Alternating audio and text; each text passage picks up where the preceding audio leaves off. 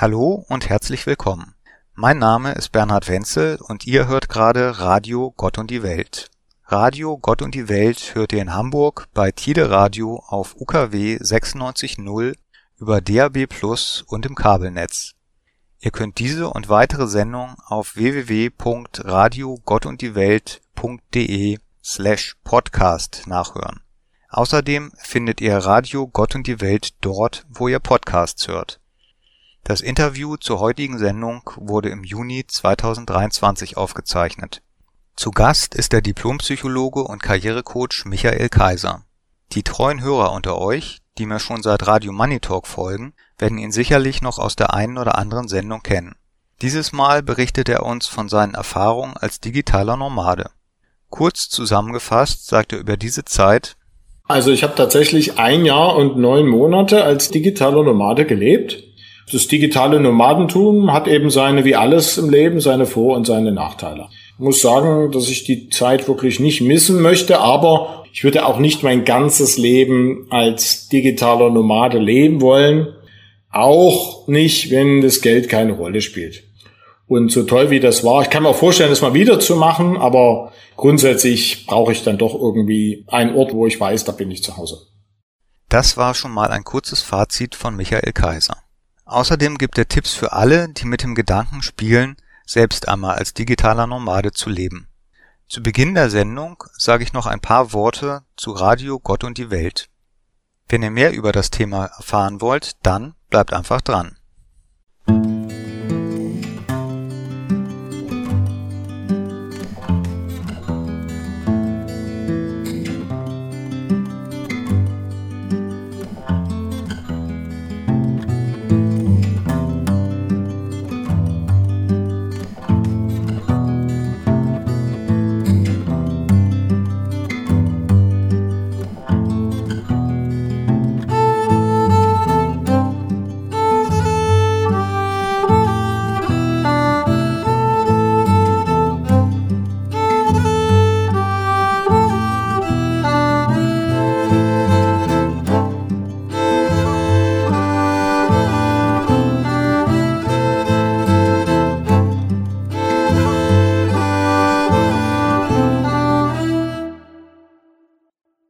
Gleich erwarten wir hier bei Radio Gott und die Welt den Diplompsychologen und Karrierecoach Michael Kaiser.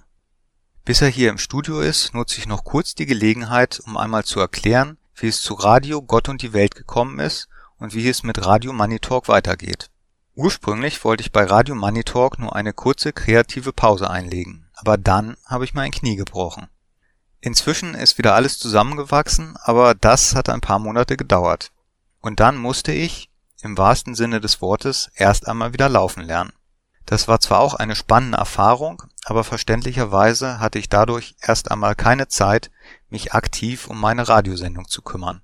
Aber zumindest hatte ich Zeit, mir Gedanken über die Zukunft von Radio Money Talk zu machen. Und je länger ich darüber nachgedacht habe, desto mehr kam ich zu dem Entschluss, dass ich meine Themenauswahl nicht länger auf Geld und Wirtschaft einschränken will. Genau genommen will ich meine Themenwahl für meine Radiosendungen gar nicht mehr einschränken. Ich will in meinen Sendungen sprichwörtlich über Gott und die Welt reden. Deshalb habe ich mich entschieden, ein neues Sendungsformat zu starten, das auch genau so heißt. Radio Gott und die Welt. Ich will mich auch sonst in der Gestaltung meiner Sendung nicht unnötig einschränken. Ich halte mir alle Optionen offen, um mich bei jeder Sendung speziell auf das Thema bzw. auf den Gast einstellen zu können. Nur bei Interviews stelle ich immer die gleichen zwei Eingangsfragen. So zum Beispiel auch gleich, wenn ich mit Michael Kaiser über digitales Nomadentum sprechen werde. Und passend zum Titel des Sendungsformats könnte man sagen, geht es in der einen Eingangsfrage um Gott und in der anderen um die Welt. Diese Eingangsfragen könnt ihr übrigens ganz in Ruhe auf der Webseite zur Sendung nachlesen. www.radiogottunddiewelt.de slash Eingangsfragen und wenn es in einer Sendung wieder mal um Geld und Wirtschaft geht, dann gibt es natürlich auch wieder einen Money Talk. Neu sind dabei dann nur die beiden Eingangsfragen von Radio Gott und die Welt. Und jetzt sehe ich gerade, dass der Diplompsychologe und Karrierecoach Michael Kaiser virtuell zu mir ins Studio gekommen ist. Hallo Michael, schön, dass du dir heute Abend Zeit für unser Interview genommen hast. Hallo, schön dich mal wieder zu hören. Dann starten wir auch gleich mit den beiden Eingangsfragen, die ich dir ja schon vorab zugeschickt habe. Bitte.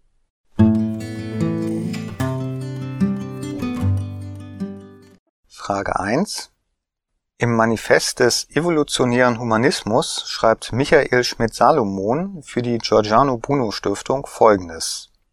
Homo sapiens erscheint dem kritischen, wissenschaftlich gebildeten Betrachter heute nicht mehr als gottgewollte Krönung einer gut gemeinten, gut gemachten Schöpfung, sondern als unbeabsichtigtes, kosmologisch unbedeutendes und vorübergehendes Randphänomen eines sinnleeren Universums.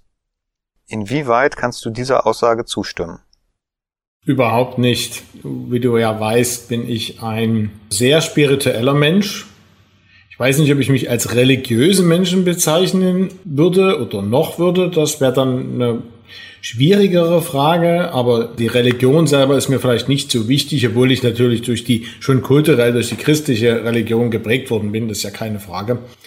Aber wie wichtig mir die noch ist, weiß ich gar nicht. Aber auf alle Fälle, ich sage jetzt mal so ganz platt, den Glauben an Gott, den habe ich immer gehabt, beziehungsweise habe ich den noch nie in Frage gestellt, wüsste gar nicht, wie das anders gehen könnte.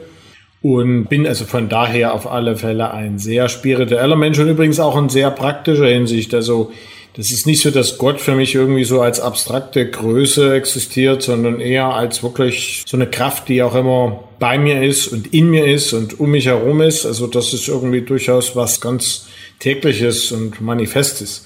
Und vor diesem Hintergrund halte ich von dieser Aussage, die du gerade vorgelesen hast, überhaupt nichts, weil sie aus meiner Sicht auch größere methodische Schwächen offenbart nämlich dieses sinnleere Universum. Okay, also wenn man das mal so sieht, dann rückt ja die Frage bloß eine Stufe oder eine Etage oder wie man das auch formulieren möchte, weiter. Dann stellt sich ja doch immer wieder die Frage, wer hat denn das sinnleere Universum geschaffen? Also das sinnleere Universum ist ja dann auch ein Ding, so wie das in der Frage formuliert ist. Und ist ja nicht einfach gar nichts, sondern ist ja auch schon wieder etwas. Und mit dieser Frage keinen Schritt weitergekommen. Und aus meiner Sicht, wenn man sagt, wenn man diese Frage bejaht, oder auch dann hat man die Frage nicht wirklich beantwortet, sondern eher dann die Aufmerksamkeit auf einen anderen Punkt verschoben, eben vom Menschen weg auf den Sinn dahinter. Und insofern, dem kann man einfach nicht entgehen. Und wer das bestreitet, dem fehlt irgendwie einfach ein Teil des Gesamtbildes. Was man sich ja bekanntlich als Mensch eh von Gott nicht machen soll. Nicht, weil es schlimm ist, sondern weil es einfach nicht klappen wird oder nicht vollständig ist. Steht schon in der Bibel. Und von daher, ja, kann man das ja machen, aber es wird immer irgendwie auch scheitern. Und insofern halte ich also von dieser und auch von allen ähnlichen Fragen und Aussagen in dem Sinne, also Frage ist ja okay, weil das ja dann eine spannende Diskussion durch ist, aber von der Aussage, die dahinter steht, halte ich nichts. Okay. Vielen Dank für deine Antwort.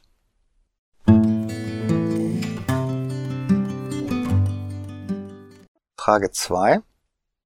Es gibt die Theorie, dass der Geist bzw. das Bewusstsein ein sogenanntes Epiphänomen der Materie ist.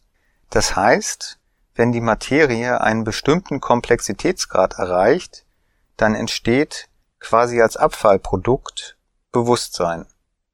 Das würde bedeuten, dass man bei einer künstlichen Intelligenz durch die Erhöhung der Komplexität des neuronalen Netzwerkes ein Bewusstsein erzeugen könnte. Meinst du, erstens, dass es überhaupt möglich ist, ein künstliches Bewusstsein zu erzeugen? Und, falls ja, dass durch die Erhöhung der Komplexität ein Bewusstsein erzeugt werden kann? Die Frage ist zumindest schon mal besser. ich finde sie spannender, um es mal jetzt nicht zu bewerten, sondern eher vom Diskussionswert her zu sehen. Und naja, die Frage ist an der Stelle, was halt eigentlich Bewusstsein ist.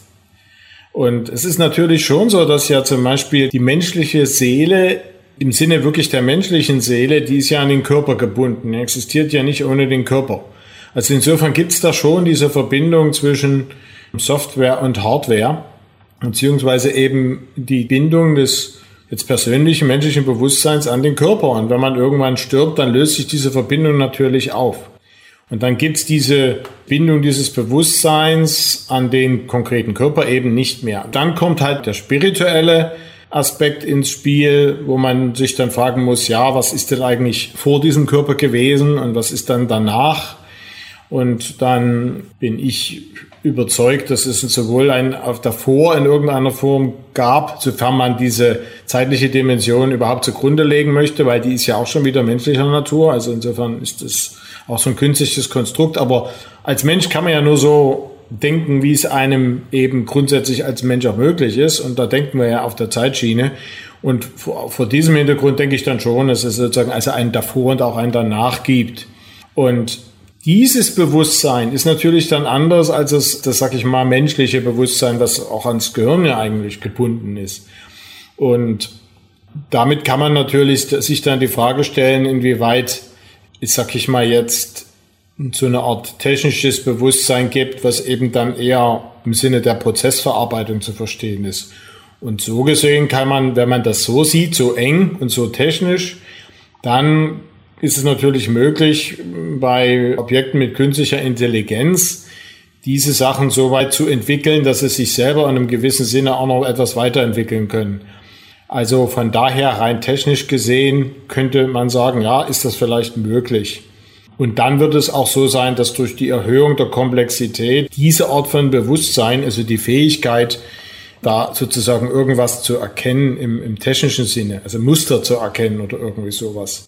Und dadurch vielleicht auch Weiterentwicklung zu schaffen, die in dem Sinne vorher nicht einprogrammiert worden sind. Das halte ich grundsätzlich schon für möglich aber eben rein, dann doch immer noch auf einer rein mechanistischen Ebene, ohne die spirituelle.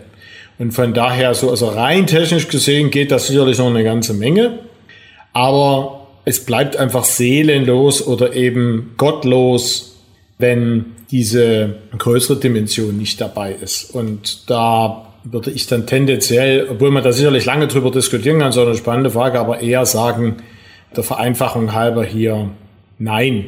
Also man kann zwar technisch noch eine ganze Menge mehr machen und es wird auch immer so weitergehen, aber es wird in dem Sinne dem, was Gott geschaffen hat, niemals Konkurrenz machen können. So. Und das ist so die Frage des Turmbaus zu Babel. Also kann der Mensch sozusagen in Richtung Gott bauen? Ja, das ist ihm ja auch von Gott ermöglicht worden. Aber würde Gott jemals erreichen oder das von Gott geschaffene? Selbstverständlich nein. Also insofern würde ich jetzt mal, wenn ich es zusammenfassen sollte, die Fragen eher mit, mit Nein beantworten. Aber vor dem Hintergrund, sage ich mal, eines höheren Verständnisses von Bewusstsein jenseits der rein technischen Aspekte.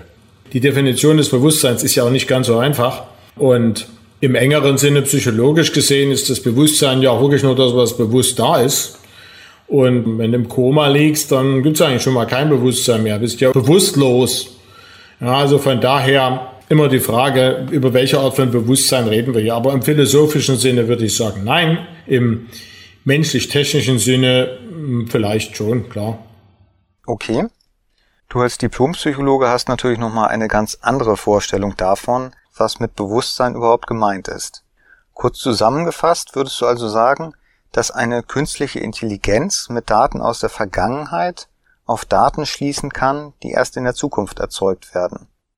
Du meinst aber, dass die künstliche Intelligenz nicht dazu in der Lage sein wird, ein Bewusstsein von sich selbst zu erzeugen. Damit wäre dann auch etwas wie Todesangst ausgeschlossen, wenn die KI mitbekommen sollte, dass sie abgeschaltet werden soll. Würdest du das so eher bejahen oder verneinen? Ja, das würde ich eher verneinen. Es ist ja so, also da muss man da wirklich ins Detail gehen. Wenn man sich anguckt, wie die psychologischen Prozesse ablaufen, dann gibt's ja dahinter durchaus, sag ich mal, relativ handfeste Muster.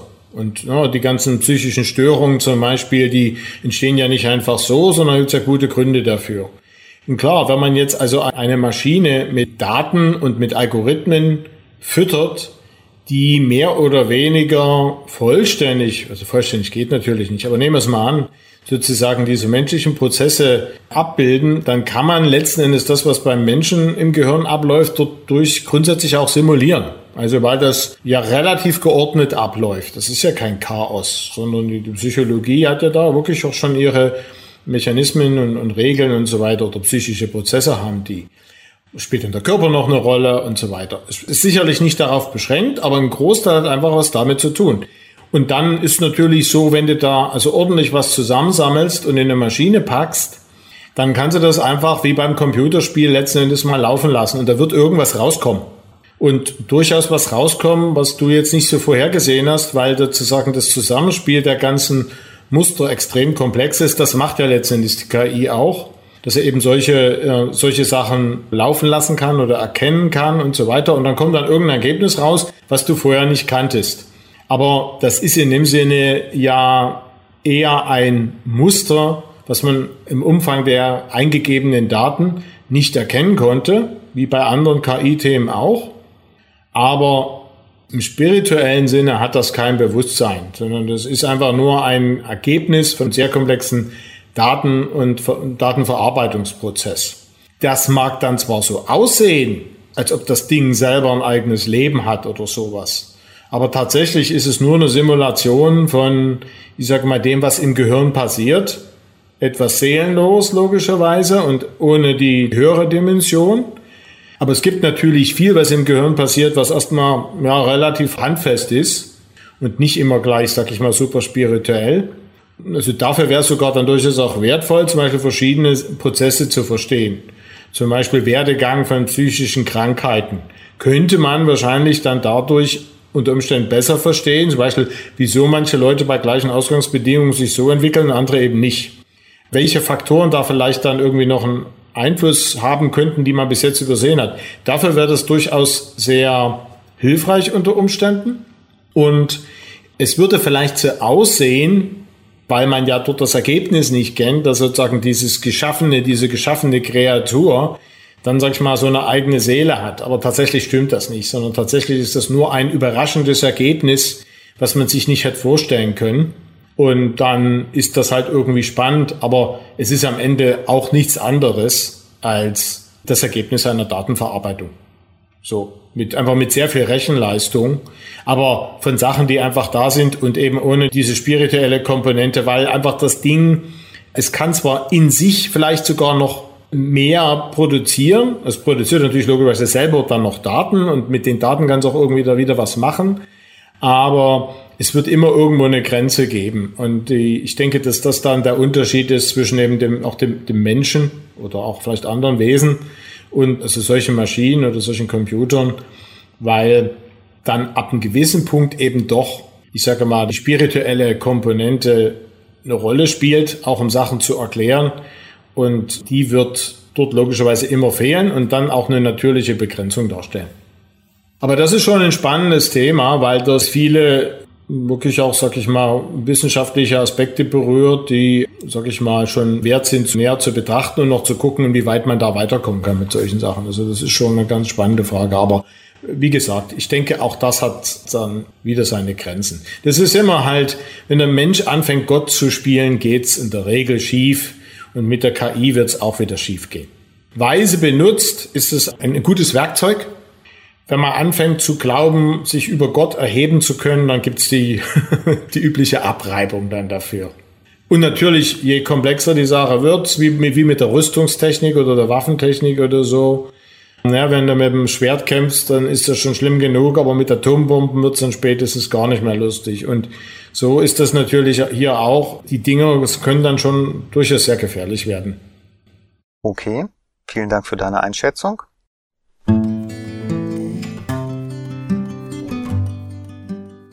Kommen wir dann mal zum Thema unserer heutigen Sendung. Es geht heute um das digitale Nomadentum. Du hast mir ja in unserem Vorgespräch schon erzählt, dass du mehr oder weniger freiwillig 21 Monate lang als digitaler Nomade gelebt hast. Wir werden heute klären, was es eigentlich heißt, als digitaler Nomade zu leben. Aber bevor wir auch über die Vor- und Nachteile des digitalen Nomadentums sprechen, erzähl unseren Hörern doch bitte einmal, wie es bei dir überhaupt dazu gekommen ist. Ja, also ich habe tatsächlich ein Jahr und neun Monate als digitaler Nomade, also wirklich als echter digitaler Nomade gelebt. Es gibt ja da viele Leute, die sich für das Thema interessieren und das aber in dem Sinne nicht als echter digitaler Nomade angesehen werden können. Bei mir war das anders. Das hat sich so ergeben, es war nicht geplant. Ich äh, wohne ja seit 2018 auf Mauritius und wollte dann im Oktober 2020, wo dann zufälligerweise mal kurzfristig alles auf war, also die Grenzen hier in Mauritius wieder, die waren nämlich lange, der Lockdown war nicht länger als in Deutschland auch, aber die Grenzen sind geschlossen geblieben und die waren dann ab dem 1. Oktober 2020 wieder auf. Und da dachte ich jetzt, wo hier gerade überall alles ruhig ist, es wusste ja keiner, wie das dann da weitergeht zu dem Zeitpunkt, ne? dachte ich, okay, jetzt war ich ja lange nicht in Deutschland, dann nutze ich diese Gelegenheit mal, um äh, erstmal ein paar Leute in Österreich zu besuchen und dann auch nach Deutschland zu kommen und etwas länger als sonst so zu Weihnachten, wo ich meistens so fünf Wochen gekommen bin. Also meistens hatte ich so fünf, äh, fünf Wochen Touren gemacht, wenn ich nach Europa bzw. nach Deutschland gekommen bin. Und da dachte ich, gut, jetzt war ich vorher lange nicht und dann ist ja auch Weihnachten bald. Also dann bleibe ich einfach mal drei Monate und dann im Januar fahre ich wieder nach Hause. Also einfach nur ein etwas längerer Trip wie man das so schön sagt auf Englisch, und hatte allerdings dann mich doch sicherheitshalber vorbereitet für den Fall, dass es etwas länger dauern könnte. Und zwar deshalb, weil es zwar hier kein Problem war, das Land zu verlassen. Deutschland war auf, aber überhaupt kein Problem zu dem Zeitpunkt. Das war dann einen Monat später schon wieder anders, aber das konnte ja da auch noch keiner wissen. Es war allerdings damals die Regelung noch so, dass wer nach Mauritius zurückkommen möchte, konnte das zwar problemlos tun, musste allerdings 14 Tage Hotel-Quarantäne selber bezahlen. Also erstmal machen. Es war dann auch so, dass da die aufgepasst haben. Da stand da wirklich ein Bus, der hatte ich dann zum Hotel gefahren und dann war da wirklich 14 Tage Isolationshaft angesagt. Also nichts mit, ich meine, Mauritius, so ein Hotel klingt ja nicht ganz so schlimm. Und dann kann man ja sagen, naja, wenn ich da die 10 Meter Abstand halte, dann kann ich ja den Tag auch am Strand verbringen und dann äh, sind die 14 Tage ja auch nicht weiter schlimm. Nein, die waren dann im Zimmer zu verbringen. Ich glaube, eine halbe Stunde, wie im Knast, durfte man da mal raus. Und äh, Essen wurde dann mit Schutzanzug geliefert. Und es war also vollkommen lächerlich, die ganze Geschichte. Aber war eben so. Und außerdem war es eben auch noch teuer. Also die, diese 14 Tage haben, es wurde dann später billiger, aber am Anfang 2000 Euro gekostet. Und ich war natürlich in keiner Weise bereit, diesen Betrag für so eine Sache zu zahlen und bin aber fest davon ausgegangen, dass die das nicht lange machen, weil logischerweise ja mit dieser Regelung kein Tourist kommt. Also da kommt ja keiner, der dann erst 2000 Euro für das 14 Tage Zimmer bezahlt, um dann sich noch 14 Tage normal im Hotel an den Strand zu legen. Also das war insofern war ja der Tourismus damit weiterhin unterbunden. Und da dachte ich, das könnt ihr sich nicht leisten. Jetzt ist ja so, im deutschen Winter ist hier Hochsaison, weil dann die Europäer eben auch gerne kommen. Ich dachte, das machen die jetzt hier mal zwei Monate oder vielleicht auch noch drei und spätestens im Januar oder allerspätestens im Februar 21 haben sie das dann gänzlich abgeschafft, weil die schießen sich ja damit nur selber ins Knie mit, der, mit dieser Regelung wegen des Tourismus. Also mal schön drei Monate jetzt Deutschland und Österreich und dann wieder zurück, weil die Regelung bis dahin abgeschafft worden ist oder sein muss. Ja, und dann habe ich das also so gemacht, ein bisschen mehr mitgenommen für den Fall, dass es nicht Januar, sondern Februar wird. Und dann habe also erstmal Leute in Österreich besucht und dann war ich also in Dresden mal und bei meiner Familie und Freunden und dann blieb das aber bei dieser Regelung. Um kurz vorwegzugreifen, also die ist dann abgeschafft worden, erst im August 2021 und dann auch nur für die Geimpften. Das heißt, wer wie ich ungeimpft war, für den blieb die Regelung so und sie ist dann für die Ungeimpften erst im März 22 abgeschafft worden. Also viel, viel länger, als ich äh, irgendwie erwartet hatte. Das, die Preise wurden dann ein bisschen billiger, ähm, aber es war dann doch immer noch irgendwie so 800 Euro in der günstigsten Variante. Und ich war dazu nicht bereit und dann ja, habe ich mich umgeguckt und geguckt, wie so meine Optionen sind. Ich hätte ja grundsätzlich zurückgekonnt, also es war mir nicht versperrt. Aber dann ergab sich doch erstmal ein längerer Aufenthalt mit äh, Freunden in Dresden, ein paar Monate und dann war ich noch bei anderen Freunden in der Nähe von Dresden, die ein Haus hatten auf dem Lande. Dann kam noch der nächste Lockdown da, also das ganze, weiß ja jeder, also das ganze Zeug. Und dann war ich ab Mitte des Jahres 21 habe ich dann war ich dann mal noch in, Wien einen Monat. Dann habe ich eine Wohnung gehütet von einer Freundin, die länger im Urlaub war und der das ganz lieb war, in Schwerin. Dann war ich nochmal in, in Österreich. Dann sind sie dort mit den Ungeimpften sehr unangenehm umgegangen.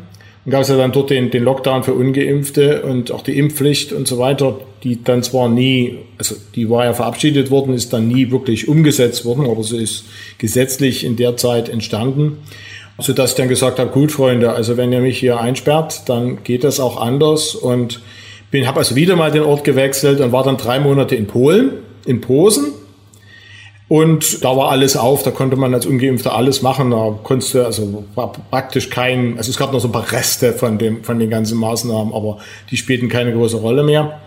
Und äh, dann war ich also in Polen und dann erreichte mich in Polen die Nachricht, dass Mauritius diese Regelung abgeschafft hat. Dann war ich noch mal kurz in Deutschland, um so ein paar Sachen zu klären und bin dann also im Juni 2022 wieder zurück nach Mauritius gegangen. So, nach einem Jahr und neun Monaten. Und wie ich jetzt schon angedeutet habe, war, habe ich da also mehrfach den Ort gewechselt innerhalb von Deutschland. War in, also in Deutschland an unterschiedlichen Orten. Ich war in, in Österreich mehrfach im Hotel und dann auch nochmal in einer Ferienwohnung in Polen und habe dort wirklich, also dieses eine Jahr und neun Monate aus zwei Koffern gelebt. Also wie man sich beim digitalen Nomaden vorstellt. Und das Ganze war möglich. Ich bin also in dem Sinne zum digitalen Nomaden durch diese Entwicklung geworden. Das bezieht sich aber eher auf das Nomadentum, denn es ist mir eben möglich gewesen, weil meine Arbeit es einfach erlaubt, quasi ortsunabhängig zu arbeiten. Das ist äh, vorher auch schon so gewesen, so dass das also kein Problem war. Ich konnte weiterhin Geld verdienen, zumindest einigermaßen. War natürlich auch alles ein bisschen schwierig, aber das hing dann mit der Corona-Krise zusammen und nicht mit meiner Arbeit an sich. Also äh, das, das Digitale äh, war eben vorher schon gegeben, so dass ich, dass mir eben diese berufliche Ausgangssituation es erlaubt hat, zum Nomaden zu werden ohne also jetzt nicht mehr arbeiten zu können. Und das war natürlich sehr hilfreich an der Stelle und hat das eben also ermöglicht. Und um, so war das eine sehr spannende Zeit, muss ich sagen, mit vielen positiven Erlebnissen, natürlich auch einigen negativen. Und das digitale Nomadentum hat eben seine, wie alles im Leben, seine Vor- und seine Nachteile. Aber das ist die Geschichte, wie es dazu gekommen ist und wie es dann Ende, also Ende Juni 2022, also vor einem knappen Jahr, dann auch geendet hat. Muss sagen, dass ich die Zeit wirklich nicht missen möchte, aber um gleich noch ein Fazit vorwegzunehmen, ich würde auch nicht mein ganzes Leben als digitaler Nomade leben wollen. Auch nicht, wenn das Geld keine Rolle spielt. Also ich brauche irgendwie auch ein Zuhause, und so toll wie das war, ich kann mir auch vorstellen, das mal wieder zu machen, aber grundsätzlich brauche ich dann doch irgendwie einen Ort, wo, wo ich weiß, da bin ich zu Hause. Mhm. Ja, eine Sache, die wir vielleicht noch kurz erwähnen sollten, die wir im Vorgespräch schon kurz angeschnitten hatten. Also du hattest während diesem einen Jahr und neun Monate keine Mietverpflichtungen auf Mauritius, sonst wäre es wahrscheinlich ein bisschen anders ausgegangen. Das ist richtig. Ich hatte da Glück, dass meine Vermieterin, mit der ich auch befreundet bin, mir den Vorschlag gemacht hatte, dass sie in den drei Monaten oder drei Monaten plus, so war das ja eigentlich geplant, die Wohnung ja vielleicht dann auch nochmal irgendwie zur Unterbringung von Besuchern nutzen könnte und damit das also, weil ich ja dann auch in Österreich das Hotel bezahlen musste und so weiter, damit das also jetzt nicht zu schwierig würde, hat sie mir das so vorgeschlagen, dass wir das also so machen, dass ich meine Sachen so ein bisschen zusammenstelle in der Wohnung und dann könnte sie die Wohnung ja für andere Sachen auch noch nutzen. Natürlich sind derzeit keiner gekommen, logischerweise, aber sie hat sie dann selber genutzt aufgrund ihrer privaten Umstände und die haben sich ja also auch anders entwickelt, so dass also, weil die Wohnung dann frei war, ist sie tatsächlich selber in der, hat sie die, die ganze Zeit in der Wohnung gewohnt, so dass ich also erstens keine Miete zahlen musste. Das war toll. Und noch besser, dass dadurch meine Sachen natürlich durchaus geschützt waren, weil die Wohnung eben nicht leer stand, sondern weil da jemand drin war. Mein Auto stand vor der Tür und da hatte auch ein Auto ähm, Auge drauf haben können. Und insofern war das, wusste ich also, ich kann da mit gutem Gewissen auch so lange wegbleiben, weil auf Mauritius alles in Ordnung ist und weil die Sachen, die dort zu erledigen sind mit meinen Sachen, vor allem mit dem Auto musste dann die Kfz-Steuer bezahlt werden, solche Sachen. Das konnte die dann alles für mich übernehmen, so dass ich wusste, da brennt jetzt nichts an und es kostet mich auch nichts. Ansonsten wäre das natürlich erheblich schwieriger gewesen, wenn ich da die ganze Zeit noch zusätzlich diese Miete hätte zahlen müssen. Also da hatte ich auch etwas Glück. Ich hätte ja, wie ich habe ja gesagt, es gab da viele positive Erlebnisse und wenn man so will, auch Überraschungen, so wie diese eben zum Beispiel. Und ja, dann gab es natürlich auch ein paar negative. Mhm. Das, was du so erzählst, das erinnert mich so ein bisschen an das, was ich immer wieder höre, an junge Berater, die dann bei diesen großen Beratungsfirmen dann auch äh, aus dem Koffer leben und immer mal hier und mal da und auch ständig auf Achse sind und die das dann aber zumindest nach dem, was ich gehört habe, dann auch nur ein paar Jahre machen und dann doch man könnte sagen, sesshaft werden oder vielleicht etwas ruhigeres Leben haben wollen. Wie hast du das denn erlebt? Du hast ja schon gesagt, also es war mal eine nette Erfahrung. Bist auch froh, dass es vorbei ist, aber was war denn so das Positive daran? Ja, also man, vielleicht, weil das ist gut, dass du das angesprochen hast. Das Leben des digitalen Nomaden ist nicht zu vergleichen mit jemandem, der viele Dienstreisen oder auch allgemein viele Reisen unternimmt. Weil erstens haben diese Leute ja dann sehr wohl noch ihren Ausgangsort. Da sind sie vielleicht selten, aber sie haben ihre Wohnung irgendwo und also sozusagen ihr Zuhause. Dann kommt bei solchen Leuten dazu, also gerade bei den Angestellten, dass das natürlich nicht selbstbestimmt ist. Also das ist dann einfach ein, ein Job, den man hat, wo man ständig reisen muss wo, wo dann eben der Kunde oder der Chef oder die Firma eben sagt, das muss jetzt, geht's dahin, jetzt geht's dahin. Und das weiß man natürlich auch, vielleicht macht einem das auch für Freude, aber das unterscheidet sich vom digitalen Nomaden ja dadurch, dass der digitale Nomade zwar immer mal den Ort wechselt, aufgrund von unterschiedlichen Anlässen, sage ich mal so, da kann ich gleich nochmal drauf kommen, aber ansonsten dort relativ ruhig und normal lebt. Also der digitale Nomade ist in, in dem Sinne weniger unterwegs als der viel beschäftigte Dienstreisende, der ja dann irgendwie, weiß ich nicht, Sonntagabend loszieht und dann bis Mittwoch dort ist und dann muss er Donnerstag, Freitag dann mal woanders hin und so weiter. So, das ist ja jemand, der viel dienstlich unterwegs ist, der lebt so. Und dann hat er mal eine Woche frei oder was eine Woche weniger und dann ist wieder zwei Wochen. Beim digitalen Nomaden, da guckst du dich um und denkst, wo ist denn jetzt das Wetter schön? Und wo sind anderweitig die Bedingungen gut, die Preise vielleicht gerade niedrig? Und dann sagst ah, okay, Lissabon. Das gibt ja dann auch so Kreise, wo man sich austauscht. Und es gibt zum Beispiel in Wien eine ganz tolle Meetup-Gruppe für digitale Nomaden. Und ja, da sind viele Leute dabei, die gar keine digitalen Nomaden sind. Aber da kommen, da trifft man dann auch wirklich echte digitale Nomaden. Und wenn man da mal wissen will, wo man in Lissabon am liebsten wohnt oder wie das auf dieser oder jener Insel zum Beispiel ist oder ob jetzt Zypern oder Malta die bessere Option ist, das kann man dann dort mit Leuten diskutieren, die, sag ich mal, dort echtes Insiderwissen haben. Und Mauritius hat übrigens auch nachgezogen in der Zeit und also ein spezielles Visum für digitale Nomaden geschaffen, jetzt in den letzten, in den letzten zwei Jahren ungefähr.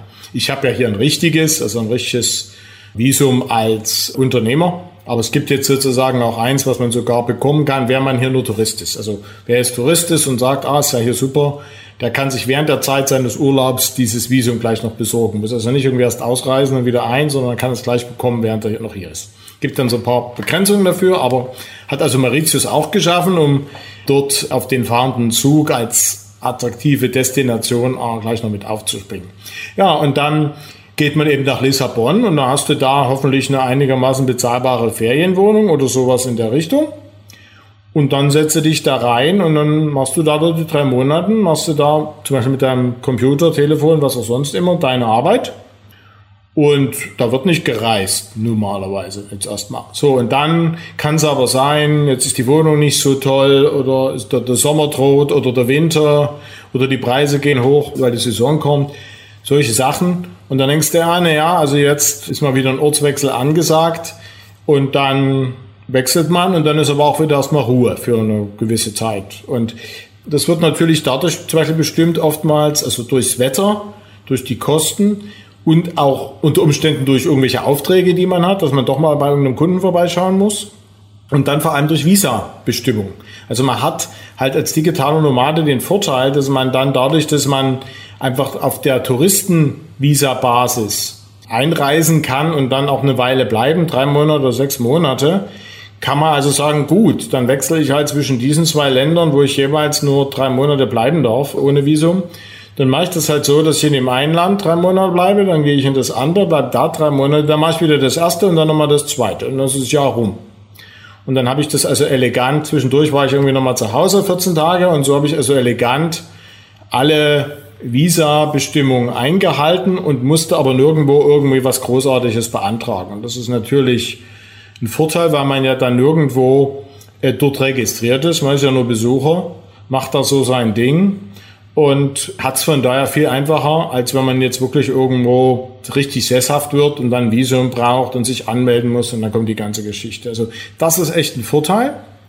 Was klar ist, man kann sich dann natürlich auch noch mit dieser Variante einen Basisort auswählen. Also wer das jetzt plant oder, oder, oder ernsthaft darüber nachdenkt, bei mir war es ja Zufall, aber wer das jetzt für sich organisiert, der kann ja sagen, als, als steuerlicher Wohnsitz wähle ich jetzt auch ein Land, was einigermaßen attraktiv ist. Also zum Beispiel Zypern oder Malta zum Beispiel.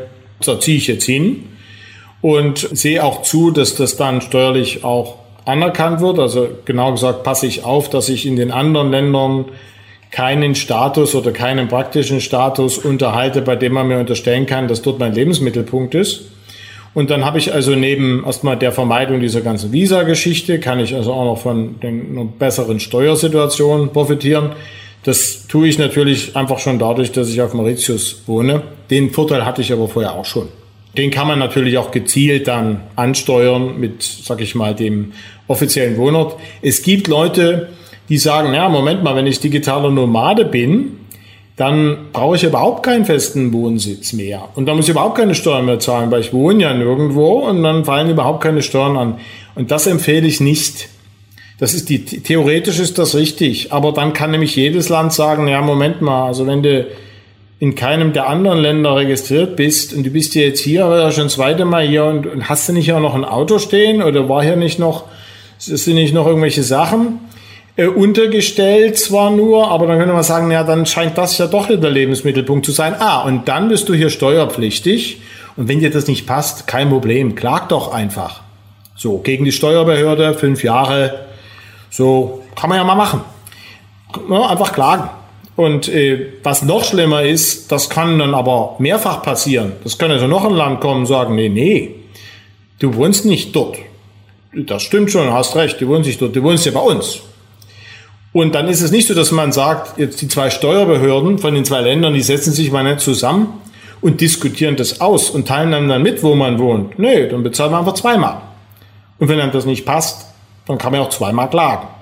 So, also von daher ist das aus meiner Sicht eine Gefahr, die man nicht eingehen sollte. Und deshalb ist es besser zu sagen, ich ziehe jetzt schön nach Zypern oder Malta oder Mauritius, wer für wen die steuerliche Situation so relevant ist, zieht da richtig um also richtig im Sinne von, dass dort sozusagen das, was dafür zu regeln ist und noch ein Nachweis, den man dann da hat mit Anmeldung und allem. Ähm, das äh, mache ich so. Dann wohne ich also jetzt auf Zypern, weil ich mich mit Zypern nicht näher auskenne. Das sind nur Beispiele. Also ob der Zypern und Malta wirklich so super ist, weiß ich nicht, aber ich höre es immer wieder. Und äh, da wohne ich jetzt, da bin ich hingezogen, da habe ich mich, dorthin habe ich mich abgemeldet. Und die Steuern sind da nicht so hoch, also nicht das Problem. Oder Bulgarien ist auch steuerlich ein sehr attraktiver ähm, Wohnsitz zum Beispiel. Und dann ist das also jetzt das Land, wenn einer fragt, sage ich, wohne in Bulgarien. Hier ist meine Bescheinigung dafür und da habe ich auch Steuern gezahlt und keine Ahnung, was ihr hier von mir wollt. Dann, dann hat man also dort das relativ elegant vermieden, dass das Thema auftauchen kann. Und wie gesagt, ich würde nicht empfehlen, sich komplett abzumelden, um das Thema ganz zu vermeiden. Das halte ich für, für riskant. Hängt aber sicherlich auch ein bisschen davon ab, woher man kommt. Wenn man jetzt Zypriot ist oder Malteser, heißt das so, ähm, dann hat man wahrscheinlich das Problem vielleicht nicht so. Aber als deutscher Österreicher oder Österreicher würde ich sagen, sollte man da lieber ein bisschen vorsichtiger sein und dann sich schon ein neues offizielles Zuhause suchen. Hat auch noch ein paar andere Vorteile, weil äh, es natürlich dann auch die, sich die Frage stellt, wenn man als Selbstständiger arbeitet, also als Freiberufler, die Firma muss ja irgendwo registriert sein. So, ne? und dann ist das einfacher, das dann in, auch in dem Land zu machen, wo man sich anmeldet. Weil man braucht ein Bankkonto und diese ganzen Geschichten. Ist dann einfacher, wenn man sagt, ich gehe mit der ganzen Geschichte jetzt nach Zypern, melde mich da an, mache das Bankkonto, Adresse, alles, Umsatzsteuernummer, alles von Zypern und ähm, dann ist das so meine Basisstation. Und wie oft ich dann da aber im Jahr bin und ob ich da überhaupt jetzt noch eine, eine richtige Wohnung unterhalte oder ob ich da bloß, sag ich mal, eine, eine ordentliche Adresse habe, die ich gemietet habe und ansonsten wohne ich aber dort auch in der Ferienwohnung. Das ist ja dann eine, Privat, eine private Entscheidung. Also da kann man ja dann auch leben wie ein digitaler Nomade bei sich zu Hause sozusagen. So in der Richtung. Ja, und dann, was sind die anderen Vorteile? Natürlich internationale Erfahrung. Ist natürlich super, weil man nicht nur im Ausland lebt, sondern auch noch rumkommt, international. Und dann kann man natürlich in diesem Zusammenhang auch von niedrigeren Kosten profitieren. Die, man kann sich ja den Ort aussuchen, der nicht so teuer ist und das auch je nach Saison entsprechend wechseln. Und wenn man so will, er hat insgesamt den Vorteil, dass man je nachdem, wie sich die Lage entwickelt, gerade jetzt auch in der Corona-Zeit hat man das ja bei meinem Beispiel auch sehen können, dass dann, dass man natürlich flexibler Probleme aus dem Weg gehen kann. Also ich war jetzt ungeimpfter, dann kommen die Österreicher auf die Idee, Lockdown für Ungeimpfte zu machen. Die ganzen Öster ungeimpften Österreicher werden zu Hause eingesperrt. Und ich nehme meinen Koffer, meine zwei Köfferchen und fahre nach Polen und sitze am selben Abend wieder in der Kneipe. So war das nämlich. Und also ich bin ja kurz vor Silvester 21 habe ich mich in Wien verabschiedet und am 29. Dezember 21 saß ich in Posen mit, mit einer guten Freundin, die ich schon viele Jahre da kenne, beim Essen. Und das ist natürlich schon nett, wenn man, sag ich mal, dann mit diesen Problemen, die ja durchaus garstig waren in den letzten Jahren, wenn man mit dieser Möglichkeit hat äh, oder mit dieser Option dann die Möglichkeit hat, ziemlich elegant dem einen oder anderen Problem schnell aus dem Weg zu gehen.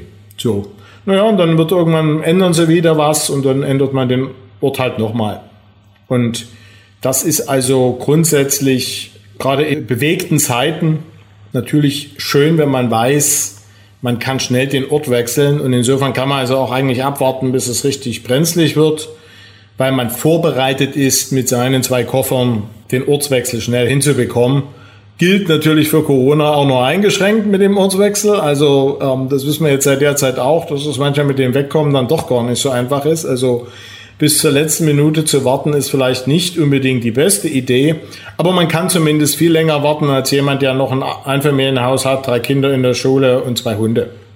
Von daher ist es also auch in der Hinsicht, sag ich mal, ganz angenehm, diese Option zu haben. Gibt natürlich auch Nachteile. Ich vermute, die werden dich dann auch noch interessieren, aber jetzt hat sie erstmal nur noch den Vorteil gefragt. Genau. Also bei den steuerlichen Rahmenbedingungen, da fällt mir gerade ein, also man sollte aufpassen, dass man nirgendwo länger als ein halbes Jahr ist, weil dann ist man, glaube ich, dann in dem Land auch steuerpflichtig, wenn ich das richtig im Kopf habe. Ja, das ist halt so. Manche Leute glauben, es wäre einfach so, wenn man verhindern würde, dass man, also wenn man einfach sicherstellt, dass man keine 180 Tage oder nicht länger als 180 Tage in einem Land ist, dann hätte man das Problem elegant vom Hals. Und das stimmt nicht. Sondern erstmal ist das zwar länderspezifisch, aber der Katalog an Kriterien ist grundsätzlich erstmal ähnlich. Und da ist es eben so, zur Bewertung, ob man jetzt im Land ansässig ist oder nicht, also der Lebensmittelpunkt in dem Land ist oder nicht, spielt das zwar als ein Aspekt eine Rolle, aber es ist nur einer von einer ganzen Reihe von Punkten. Zum Beispiel jemand, der, sag ich mal, ständig auf Montage ist. Montag bis Freitag oder über Wochen baut er in Brasilien irgendwelche chemischen Anlagen und äh, hat dann immer mal Urlaub, aber eigentlich ist er das, die meiste Zeit des Jahres nicht in Deutschland hat aber zu Hause Frau und Kinder und das Auto vor der Tür und eine Eigentumswohnung, dann ist der zwar keine 180 Tage da, der ist aber trotzdem in Deutschland ansässig. Sein Lebensmittelpunkt ist immer noch in Deutschland. Also insofern ist das ein Aspekt, der da eine Rolle spielt und den man auch berücksichtigen sollte. Aber es ist auch nicht gar nicht so schlimm, jetzt umgedreht, wenn man jetzt länger als 180 Tage in einem Land ist, dann ist man dadurch nicht automatisch ansässig, solange man erklären kann, dass es zwar eben ein bisschen länger war, aber aus guten Gründen der Lebensmittelpunkt doch woanders ist. Zum Beispiel, weil man eben in diesem Jahr viel in Österreich zu tun hatte, eigentlich in Deutschland wohnt, aber durch ständige Dienstreisen einfach da immer hin musste.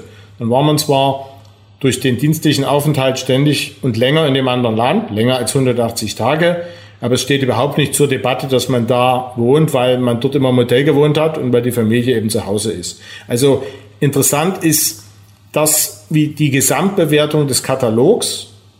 Und die ist natürlich auch eine Ermessenssache, ne? also wie man dann die einzelnen Punkte bewertet. Und dadurch entsteht auch die Unsicherheit, dass man das eben selber anders bewertet als die Finanzbehörde. Und ja auch dann nochmal, wie gesagt, für jedes Land individuell. Von daher ist das mit den 180 Tagen ein wichtiger Aspekt, den würde ich auf alle Fälle berücksichtigen als normaler digitaler Nomade.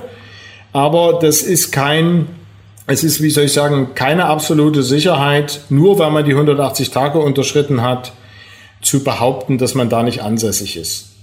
Aber wenn man, also zum Beispiel eben so, wenn ich die ganze Zeit dort immer in Ferienwohnungen, auch immer wieder in einer anderen Ferienwohnung oder im Hotel gelebt habe für teuer Geld, dann ist das wesentlich mehr ein Hinweis darauf, zu sagen, ich wohne in dem Land nicht, ich habe da nur gearbeitet, als wenn man sich da schon was gesucht hat. Man kann natürlich auch sagen, ich habe mir deshalb was gesucht, damit es nicht so teuer wird. Aber wenn man das gemacht hat und dann war man dann dreiviertel Jahr und man hat in dem anderen Land, von dem man behauptet, in dem man behauptet zu wohnen, eigentlich gar nichts mehr zu zeigen, dann wird es irgendwann schwierig. Also von daher unbedingt diesen Katalog prüfen und aufpassen, dass man da wirklich, sag ich mal, dicke im grünen Bereich ist und nicht an die Grenze gehen. Weil es ist auch so, dass äh, unter Umständen entsteht das Problem nicht zu dem Zeitpunkt, wo man nicht da ist, sondern die größere Wahrscheinlichkeit oder das größere Risiko ist, dass es entsteht, wenn man wieder da ist. Ich habe also einen Freund von mir, der hatte eine Eigentumswohnung in Berlin. Die Wohnung selber spielt ja erstmal keine Rolle und ist dann dienstlich mehrere Jahre nach, nach Kasachstan gezogen. So, und da hat er wirklich gelebt in Kasachstan und dort für eine internationale Firma gearbeitet. Und er hatte aber noch rein eigentumsmäßig eben diese Wohnung in Berlin und die hat er, glaube ich, auch genutzt, wenn er dann selten mal in Deutschland war zu Besuch, also im Urlaub, dann hat er da auch in seiner Wohnung kurz gewohnt. Und er hat die Wohnung natürlich dann auch steuerlich entsprechend zu geltend gemacht, wie man das eben so macht mit Immobilien. Und als der wieder da war, also und zwar als knapp sechs Jahre abgelaufen waren, weil so lange haben die nämlich Zeit, da sind die gekommen und haben gesagt, sie haben gar nicht wirklich in Kasachstan gewohnt. Sie hatten ja auch noch die Wohnung in Berlin und gewohnt haben sie eigentlich in Berlin. Und jetzt zahlen sie auch noch die Steuern nach für die Zeit. Und er hatte gut verdient in der Zeit. Dann hatte der Gott sei Dank aber noch einen Schuhkarton voller Einkaufsbelege aus Kasachstan, wo er zeigen konnte, nee, der war wirklich die ganze Zeit in Kasachstan und hier hat er Lebensmittel gekauft und war wirklich dort und das haben sie dann noch anerkannt. Aber wer hat denn noch sechs Jahre nach dieser Zeit die ganzen Einkaufsbelege vom Supermarkt in, wo auch immer das war, in Kasachstan? Also da geht's nicht nur um den Moment selber, sondern durchaus um einen Zeitpunkt, den man noch überhaupt nicht im Blick hat, wo der Nachweis dann zu erbringen ist. Deshalb also durchaus auch im Auge behalten, dass man diesen Nachweis nicht nur im Moment, sondern auch noch in der Zukunft erbringen können sollte. Und also wichtige Dokumente, die das belegen, hängen natürlich auch vom Ort ab. Jetzt bei mir mit Mauritius ist es einfach, weil da kann ich einfach durch das, schon durch meinen Pass nachweisen, wann ich mich hier genau aufgehalten habe, weil Ein- und Ausreise dokumentiert sind amtlich. Also je nachdem, es geht natürlich mit Österreich nicht, ne, also je nachdem, wo man dann auch wohnt, ist es einfacher oder, oder schwerer. Aber das sollte man also unbedingt berücksichtigen, weil es eben gerade in der Zukunft erst dann zum Problem werden kann. Also das ist dann ja eine Sache, die sollte man im Blick behalten. Mhm. Ja, okay, jetzt hast du sehr viel über die allgemeinen Rahmenbedingungen gesprochen. Aber wie sieht denn die konkrete Arbeit aus? Was muss man denn vorarbeiten sozusagen, um digitaler Nomade zu werden, also ortsunabhängig mit dem Computer seinen Lebensunterhalt zu verdienen? Wie viel Vorarbeit muss man da reinstecken, um das wirklich umsetzen zu können? Naja, also am Ende die Aufgabe selber ist kein Hexenwerk. Man muss einfach seine ganzen aktuellen Aspekte, die man hat, durchgehen und gucken, inwieweit die jetzt auf dieses Leben vorbereitet sind. Und die Frage also, kann ich, wenn ich jetzt drei Monate in Lissabon bin zum Beispiel, kann ich dann normal weiterarbeiten oder was muss ich tun, damit das geht? So, und dann sind manchmal technische Maßnahmen nötig oder eine Absprache mit dem Kunden, dass man sagt, passt mal auf, bis jetzt habe ich hier immer fortgearbeitet, aber sitze eigentlich alleine rum. Äh, geht das nicht heraus im Homeoffice und äh, geht es eigentlich nicht heraus Lissabon? Und dann sagt der Kunde, ja, pass mal auf, also einmal im Monat müsstest du schon mal zwei Tage vorbeikommen wegen der Besprechung. Dann sagt man, gut, okay, das gucke ich mir an.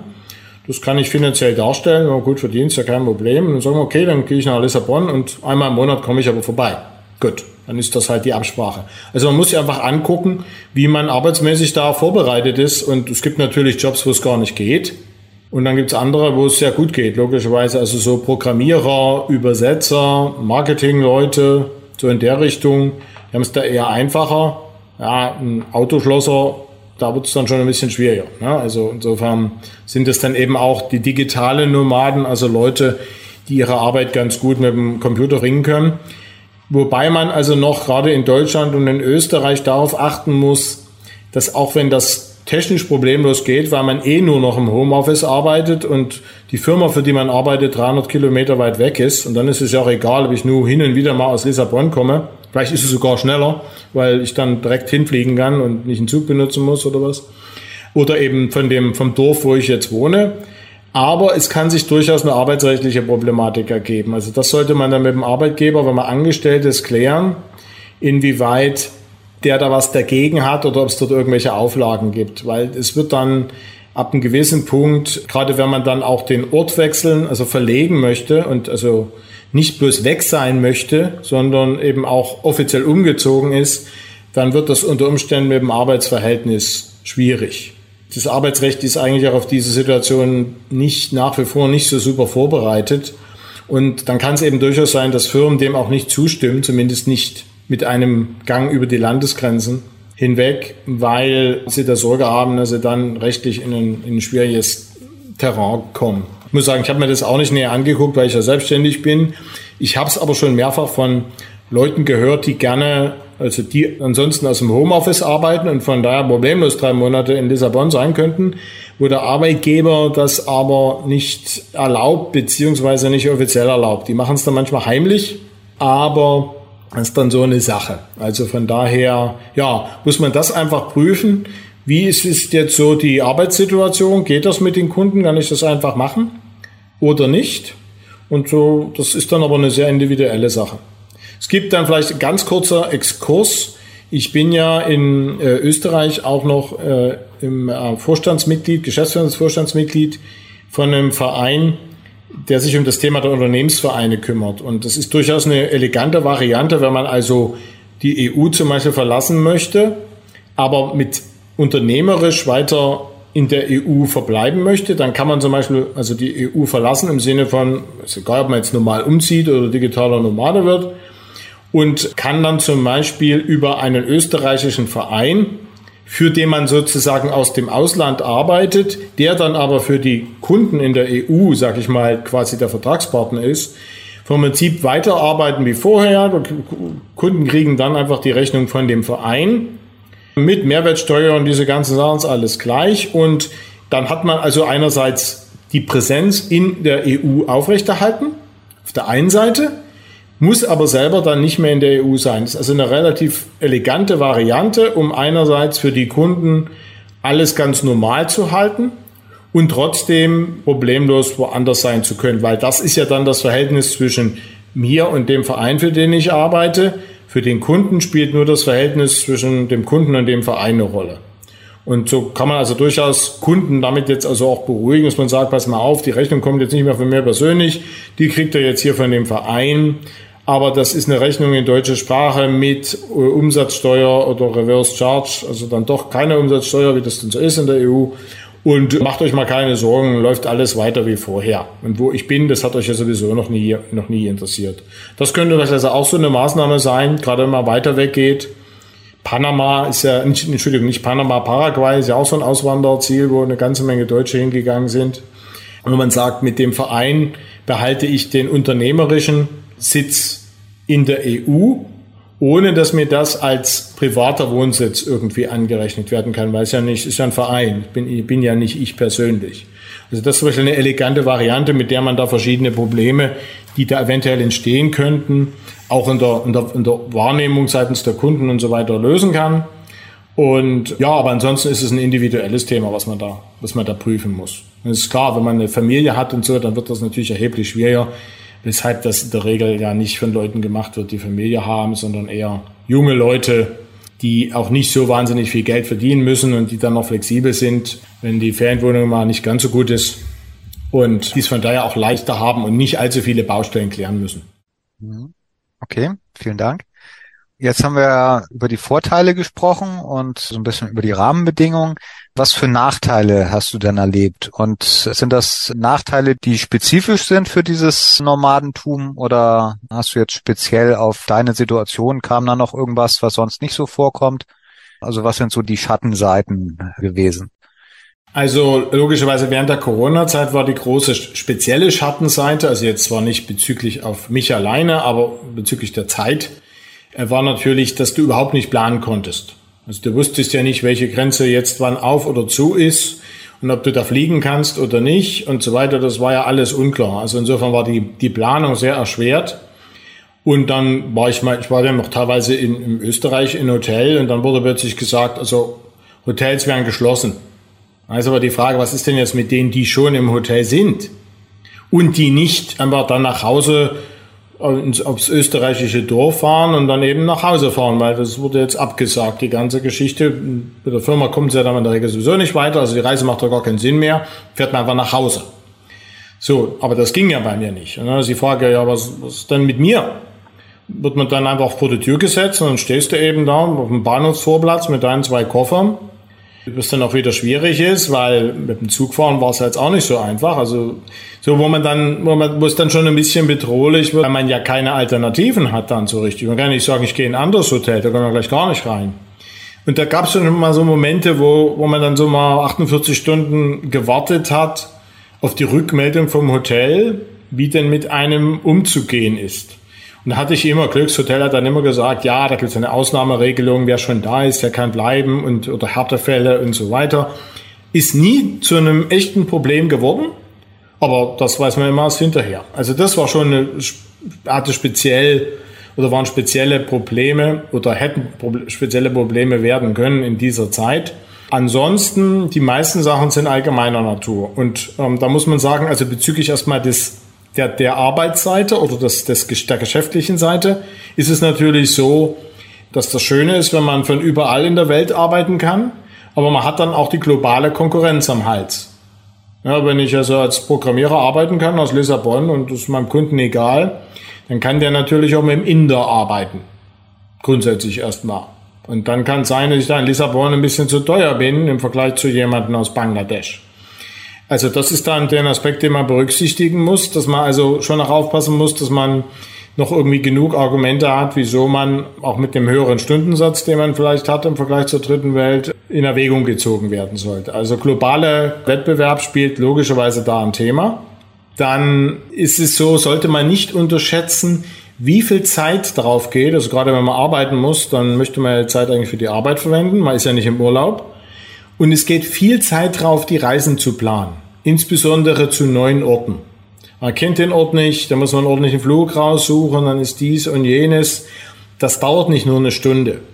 Und wenn man häufiger den Ort wechselt, also alle drei Monate geht noch, aber wenn das dann so alle drei Wochen ist, dann wird man feststellen, da geht eine Menge Zeit drauf für die Vorbereitung der Reise, für die Reise selber und auch für das, sag ich mal, selbst wenn man da flink ist, fürs Einleben am neuen Ort müssen wir erstmal gucken, wo ist denn da der Supermarkt und wie läuft denn das hier und dann ne, so. Ich, da, ich habe ja früher schon in Polen gelebt, insofern war das Polen für mich jetzt ein einfaches Ausland, aber ich war eben noch nie in Posen. Also und dann muss man eben gucken, wo gehe ich einkaufen, wo ist jetzt mein, das wollte ich auch gerne machen, mein neues Fitnessstudio. Da muss man eben erstmal gucken, welche gibt's denn und wo ist ein gutes und können die einem kurzfristig, also kurzzeitiges Angebot machen. Und dafür geht eine Menge Zeit drauf. Also für solche Sachen mehr als man denkt.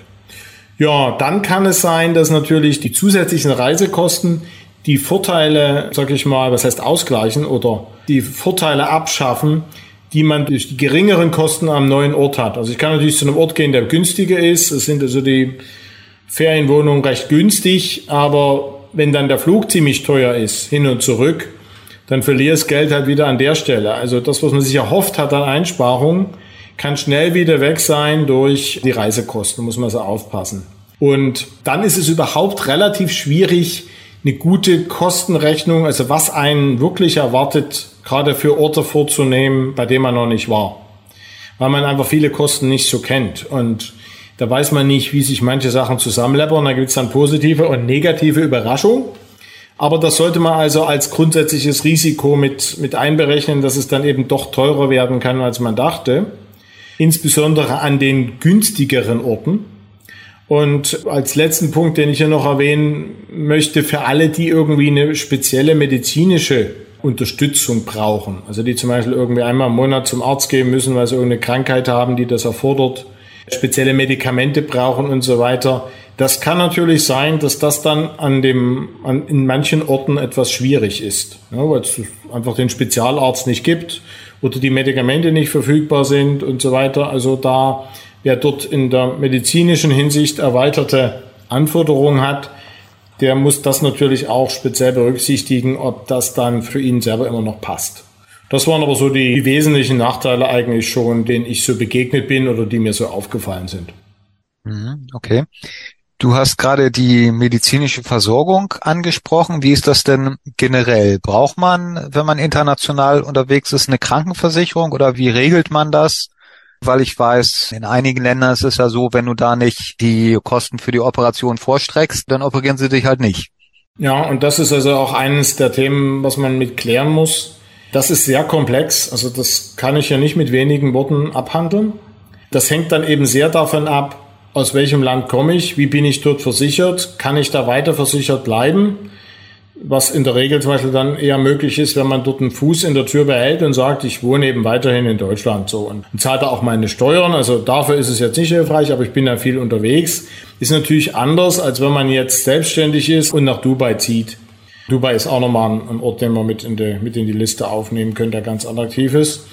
Und da muss man dann eben wirklich prüfen, welchen Bedarf hat man und welche Optionen hat man. Und da wird es dann auch schnell unter Umständen schwierig, weil man eben unter Umständen den alten Schutz oder die alte Versicherung nicht mehr aufrechterhalten kann, weil auch die Auslandskrankenversicherungen, die sind sehr günstig, die decken aber eigentlich nur Notfälle ab. Das heißt also, wenn ich mir jetzt das Bein breche und dann brauche ich, muss ich da einen Arzt aufsuchen und er macht mir dann Gips, das ist dann durch so eine Krankenversicherung abgedeckt. Aber wenn bei mir eine schwere Erkrankung festgestellt wird, dann ist sozusagen nur die Notbehandlung in dem Sinne damit drin. Aber normalerweise würde ich ja dann nach Hause fahren und mich dann dort ordentlich behandeln lassen. Und das decken diese klassischen Auslandskrankenversicherungen nicht mit ab. Die helfen einem also dort nicht so. Und dann gibt's da haufenweise Sonderfälle und auch spezielle Angebote. Manche sind gut, manche sind schlecht.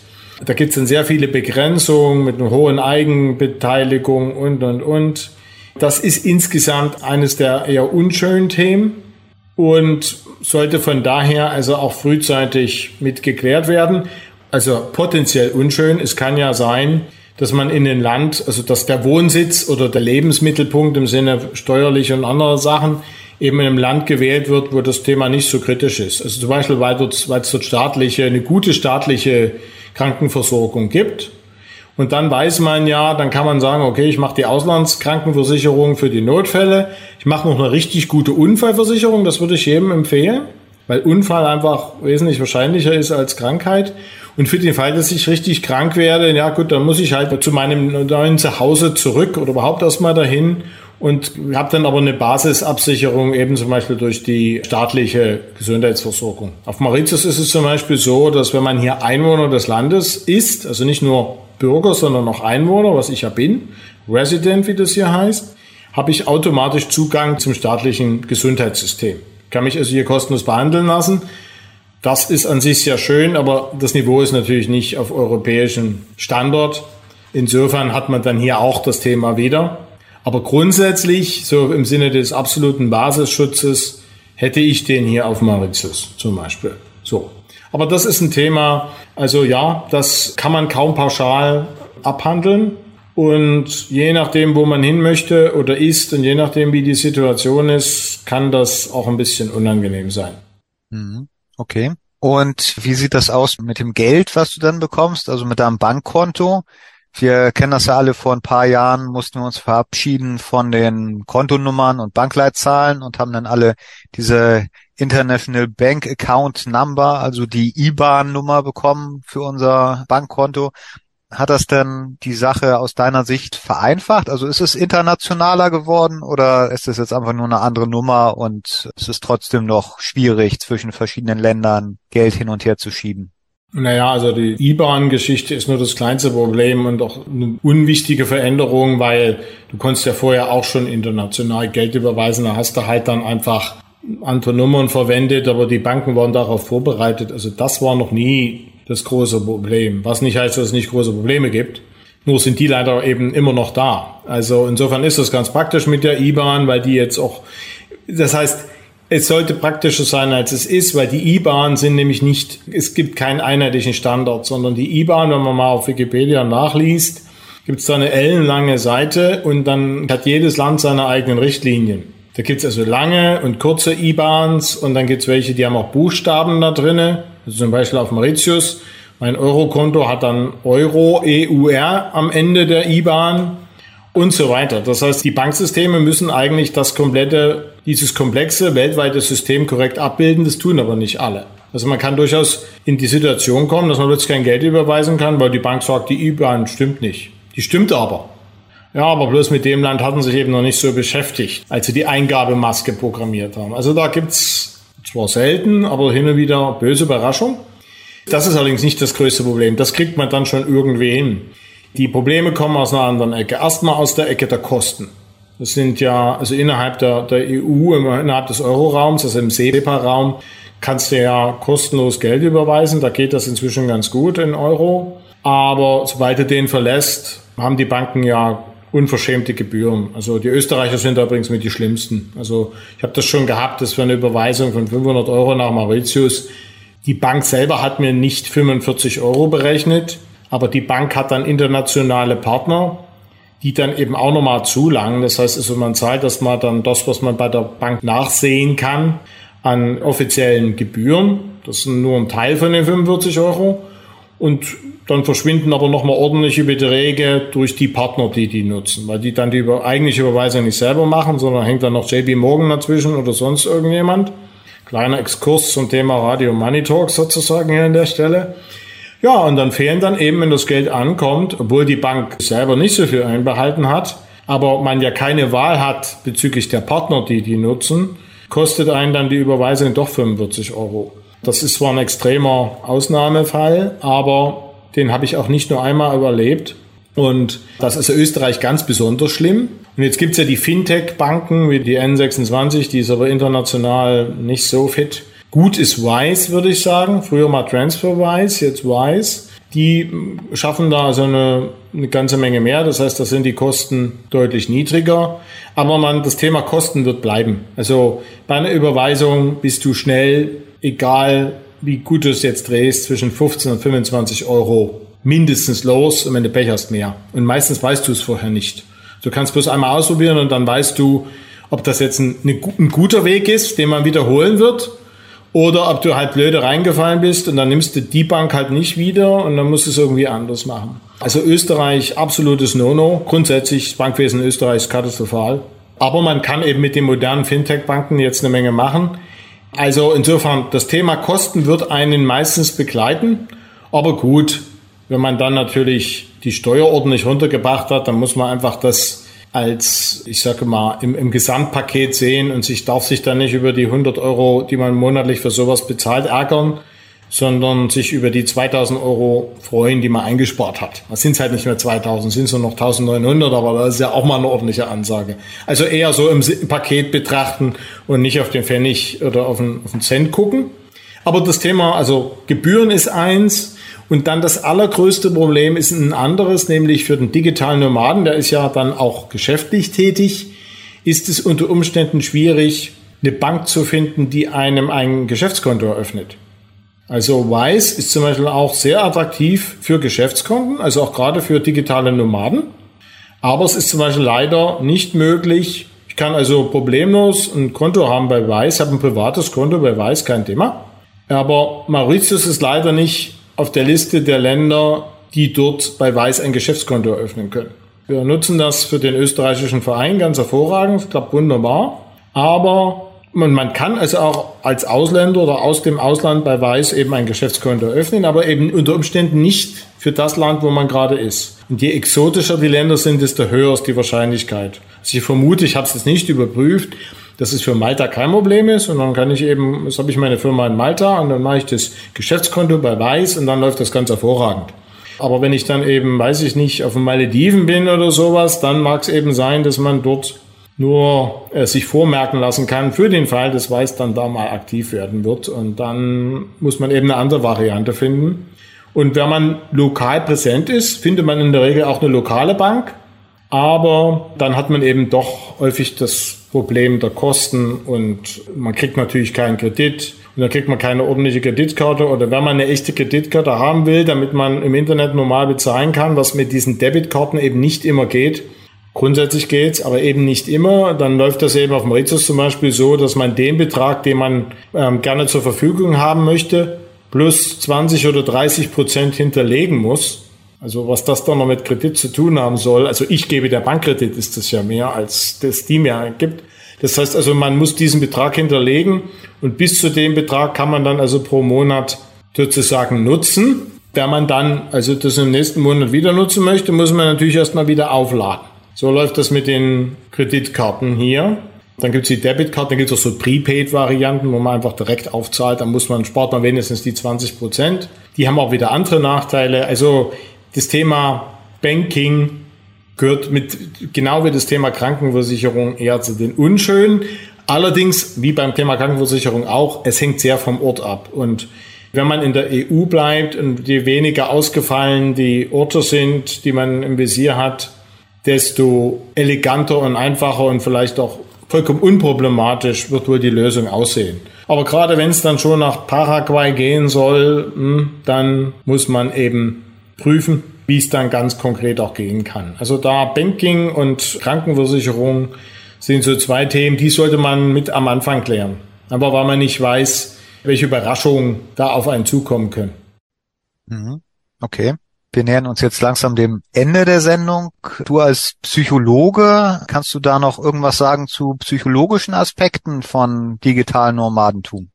Ja, gerne. Also insbesondere aus eigenem Erleben. Ich hatte ja schon gesagt, es war für mich eine tolle Erfahrung, aber ich würde nicht ständig so leben wollen. Das ist jetzt einfach nur mein persönliches Fazit.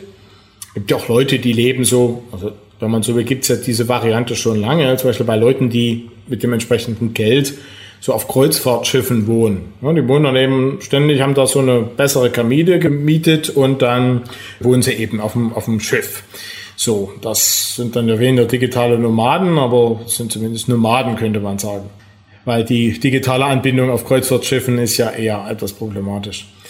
Also was ich festgestellt habe, äh, schon tolle Erfahrungen und man hat, kommt eben rum, man erlebt viel und so weiter international. Man kann auf Angebote schnell reagieren, denkt, Mensch, da ist jetzt was, da fliege ich immer hin oder, oder fahre hin.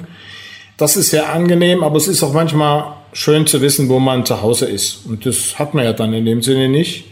Und irgendwie mal dann doch zu Hause die Tür zumachen zu können hinter sich, und zwar die eigene, das ist dann schon manchmal wichtig, finde ich, oder vielen Leuten wichtig. Und es kann sein, dass einem dann, dass einem nach einer gewissen Zeit auch fehlt. Und das, das ein wichtiger Aspekt ist, wo man sagt, also viel Reisen äh, ist toll, aber kein Zuhause mehr zu haben ist nicht. Und dann ist es besser, man hat irgendwo so eine Basisstation, günstige Wohnung, wo nicht viel zu tun ist, wo auch keine Blumen stehen, die man, um die sich jemand kümmern muss. Und dann bin ich eben ständig auf Achse, aber hin und wieder bin ich eben doch zu Hause. So. Gerade in der Corona-Zeit war es eben auch so, dass es ja schon angenehm war, wenn man irgendwo die Tür hinter sich zumachen konnte bei dem ganzen Irrsinn. Und ich hatte die Möglichkeit natürlich nicht. Ich konnte nur die Hoteltür hinter mir zumachen, aber es war einfach nicht meine Wohnung im Sinne einer gemieteten oder einer Eigentumswohnung, sondern es war ein Hotelzimmer. Und das spielt in so einer, so einer Situation natürlich schon eine Rolle. Also von daher sollte man diesen Ort der der Heimat oder des Zuhause-Seins oder eben ne, dieses Refugiums oder wie man das auch immer nennen will, unter Umständen nicht unterschätzen.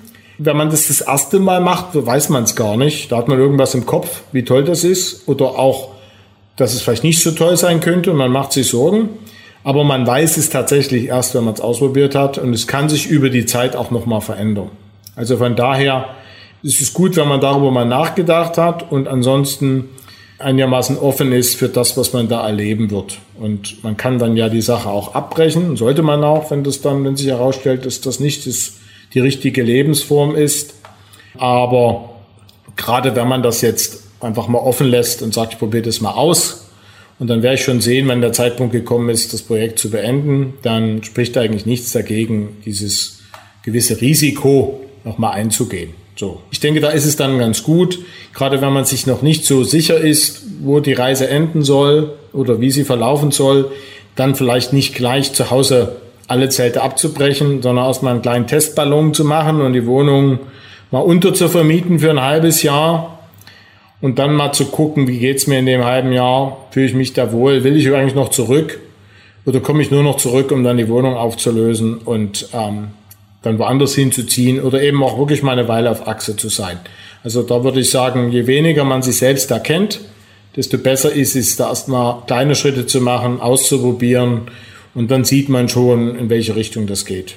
Insgesamt war es für mich eine tolle Zeit und dann nach den anderthalb Jahren, als dann klar war, so jetzt kann ich eigentlich zurück, es hat dann nochmal ein Vierteljahr gedauert, bis ich dann wieder zurück war.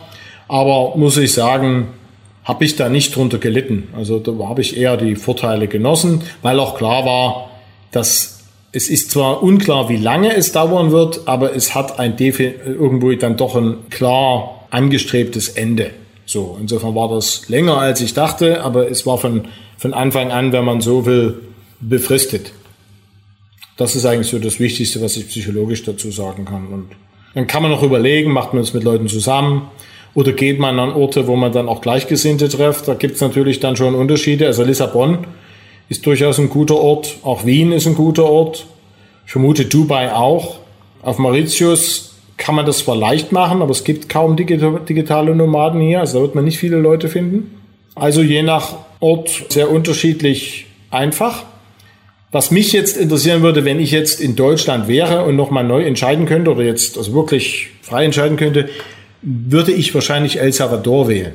Aufgrund der Tatsache, dass dort ja Bitcoin gesetzliches Zahlungsmittel geworden ist und mir das vor Ort mal anzusehen, und da gibt es also viele digitale Nomaden inzwischen, das wäre schon sehr spannend. Jetzt den Ort zu wechseln, wäre mir ein bisschen aufwendig und teuer. Dazu bin ich hier zu zufrieden. Aber wenn ich jetzt aus Deutschland in Deutschland wäre, würde ich Deutschland jetzt verlassen und wahrscheinlich nach El Salvador gehen.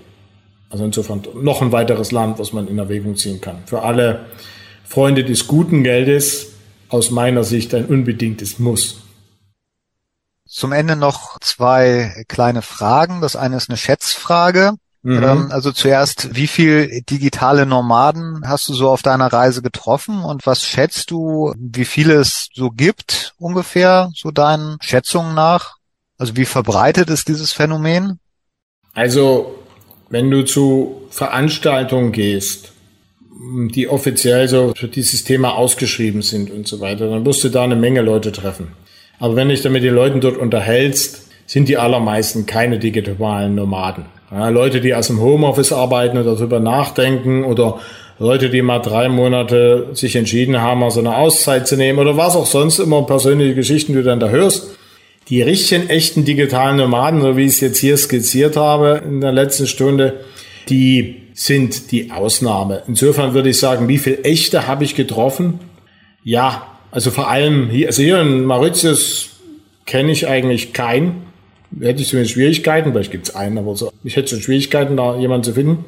Zumal ich ja, wenn man so will, hier auch gar kein digitaler Nomade bin, denn ich wohne ja hier, also insofern ist das eigentlich gar kein passendes Beispiel. Aber auch, es könnten ja digitale Nomaden hier sein und ich habe noch keinen getroffen. Auch auf der Basis dieses neuen Visums noch nicht. Die meisten habe ich getroffen in Wien beim Meetup dort. Aber ich würde sagen, insgesamt innerhalb dieser gesamten Zeit keine 20, die ich persönlich kennengelernt habe, die aus meiner Sicht diesen Status im engeren Sinne verdienen. So, habe viele interessante Leute getroffen, aber im allermeisten waren keine echten digitalen Nomaden. Leute, die dann gependelt sind, ständig zwischen Budapest und Wien. Ja, das ist aber auch was anderes. Also insofern nicht so sehr viele und weltweit kann ich es natürlich nicht sagen. Aber ich würde sagen, es ist Die Anzahl im, im weltweiten Vergleich ist verschwindend gering. Wenig Leute. Weil es dann für die Familien kommt es in der Regel nicht in Frage. Für viele Berufe kommt es nicht in Frage. Also wirklich dann nur für die Digitalberufe. Bei denen gibt's dann aber auch schnell noch irgendwelche Schwierigkeiten, weil es Visa-Beschränkungen gibt, weil der Arbeitgeber das nicht erlaubt und, und, und, weil die Zeitzone keinen Sinn macht, weil in El Salvador bist, hast du einfach so eine blöde Zeitverschiebung zu Deutschland, dass es dann mit dem Anrufen schon mal unschön wird und so weiter. Ne? Also das sind alles so Sachen, weshalb die Leute, die es in Erwägung ziehen, am Ende auch wieder abblasen. Ich weiß nicht, wie viele Leute das weltweit sind. Ich würde aber schätzen, dass das Verhältnis von denen, die auf die Idee kommen, dass man könnte man ja doch mal machen, und denen, die es wirklich machen, 95 zu 5 Prozent ist. Also ich würde sagen, von 100 Leuten, die denken, Mensch, das wär's doch, machen es am Ende fünf. Ist rein eine Schätzung aus dem Bauch. Also insofern Leute zu treffen, die da Lust haben, sich über das Thema auszutauschen, ist einfach. Wenn du dann mal in diesen Kreisen guckst, wer hat's wirklich gemacht und wer ist da wirklich Ansprechpartner? Ja, nicht viele. Auch logischerweise mehr Männer als Frauen, ne, so wegen der Sicherheit und, und solchen Sachen. Also da merkt man dann schon so gewisse Muster, die man da sehen kann. Es ist halt am Ende in vielerlei Hinsicht eher so dieser der digitale Nomade, so wie wir es jetzt besprochen haben und so auch wie ich gelebt habe, so wie die echten leben, ist eher die Ausnahme. Das ist eher ein Konzept, so eine so eine Art Ziel oder so, ein, so eine Sache, die man, der man sich annähert, aber die meisten bleiben irgendwie auf dem Weg dahin stecken, also stecken im Sinne von, dass sie zwar ihr Leben verändern, aber nie zum echten digitalen Nomaden werden. Also es beginnt mit der Idee, man könnte ja digitaler Nomade werden und endet damit, dass man mit dem Arbeitgeber vereinbart hat, dass man nur noch dienstags ins Büro kommt. Und das ist das Ende des Projektes. Aber gut, ist ja auch in Ordnung, warum nicht? Es hat ja dann das Leben schon verändert und eben verbessert. Also insofern sollte man das als eine interessante Anregung nehmen und dann einfach gucken, was für einen selber dafür wirklich passt. Und wenn es dann einfach der Ortswechsel ins Homeoffice ist, und das war's dann aber auch, dann ist doch gut. Also es muss ja keiner, das ist ja, ist ja nichts, was man anstreben muss oder weshalb man sich schlecht fühlen sollte, wenn man es nicht hinbekommt. Insofern ist es also als Konzept wirklich interessant. Die meisten realisieren dann aber, ja, fünf Prozent davon. Mhm. Okay. Haben wir aus deiner Sicht noch irgendwas nicht besprochen, was wir bei dem Thema jetzt noch erwähnen sollten? Oder anders gefragt, hast du ein passendes Schlusswort zu der Sendung? Also im Sinne, glaube ich, dessen, wie man das jetzt so mit diesem Zeitumfang mal beleuchten kann, denke ich, war es schon einigermaßen vollständig. Also ich bin jetzt eher auch selber überrascht, dass ich jetzt sagen würde, ich habe, glaube ich, wirklich alle die wichtigsten Aspekte ganz gut dann doch erläutern können. Das hätte ich mir vorher so nicht vorstellen können. Also insofern denke ich, ist das dann doch, glaube ich, ein ganz ordentlicher Überblick jetzt geworden über das zu dem Thema mit den entsprechenden Hinweisen, wo man dann eben auch mal in die Tiefe gehen muss und wo man aufpassen muss und so weiter. Gibt sicherlich noch ein paar andere, aber ich denke, so für die allermeisten waren das wirklich die Aspekte, die eine Rolle spielen. Ein großes Schlusswort habe ich nicht, aber ich denke, wenn man sich jetzt ansieht, wie die Entwicklung gerade in Deutschland und in Österreich, kann es ja am besten einschätzen, sich gestaltet, dann ist es schon wertvoll, sich mit dem Thema mal zu beschäftigen. Nicht gleich, um digitaler Nomade zu werden, aber um doch zu schauen, was mache ich, wenn sich die Situation weiter verschlechtert und inwieweit kann ich ein Ortswechsel dann doch eine erhebliche Verbesserung bringen. Und zwar auch für Familien dann zum Beispiel. Da geht es nicht um digitale Nomadentum, aber es geht um dann doch einen internationalen Umzug zum Beispiel.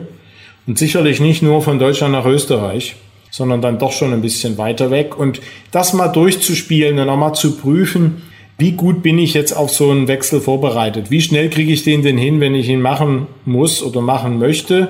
Geht es da einigermaßen zügig oder gibt es jetzt vielleicht schon so ein paar Sachen, die ich jetzt lieber mal recherchiere oder kläre, damit es dann später auch etwas schneller gehen kann? Also insofern, ich würde mal, sage ich mal, dieses Thema allen, die jetzt die Sendung gehört haben, eher so mit auf den Weg geben im Sinne dessen zu sagen, es ist immer gut vorbereitet zu sein und wenn man weiß, man kann einigermaßen leicht gehen, dann werden manche unangenehme Entwicklungen im eigenen Land auch einfacher zu ertragen sein, weil man weiß, man hat eine Option und ist diesen Sachen nicht mehr so ausgeliefert. Also insofern würde ich eigentlich dieses Thema auch als Anregung betrachten wollen, nicht gleich digitaler Nomade zu werden, aber sich mit dem Thema Ortsveränderung vielleicht ein bisschen ernsthafter zu beschäftigen, also auch gerade international, als man das in der Vergangenheit getan hat. Mhm. Ja, vielen Dank, Michael. Dann schließen wir die Sendung. Zu Gast war heute Diplompsychologe Michael Kaiser. Das Thema war digitales Nomadentum und ihr hörtet Radio Gott und die Welt. Tschüss, bis zum nächsten Mal.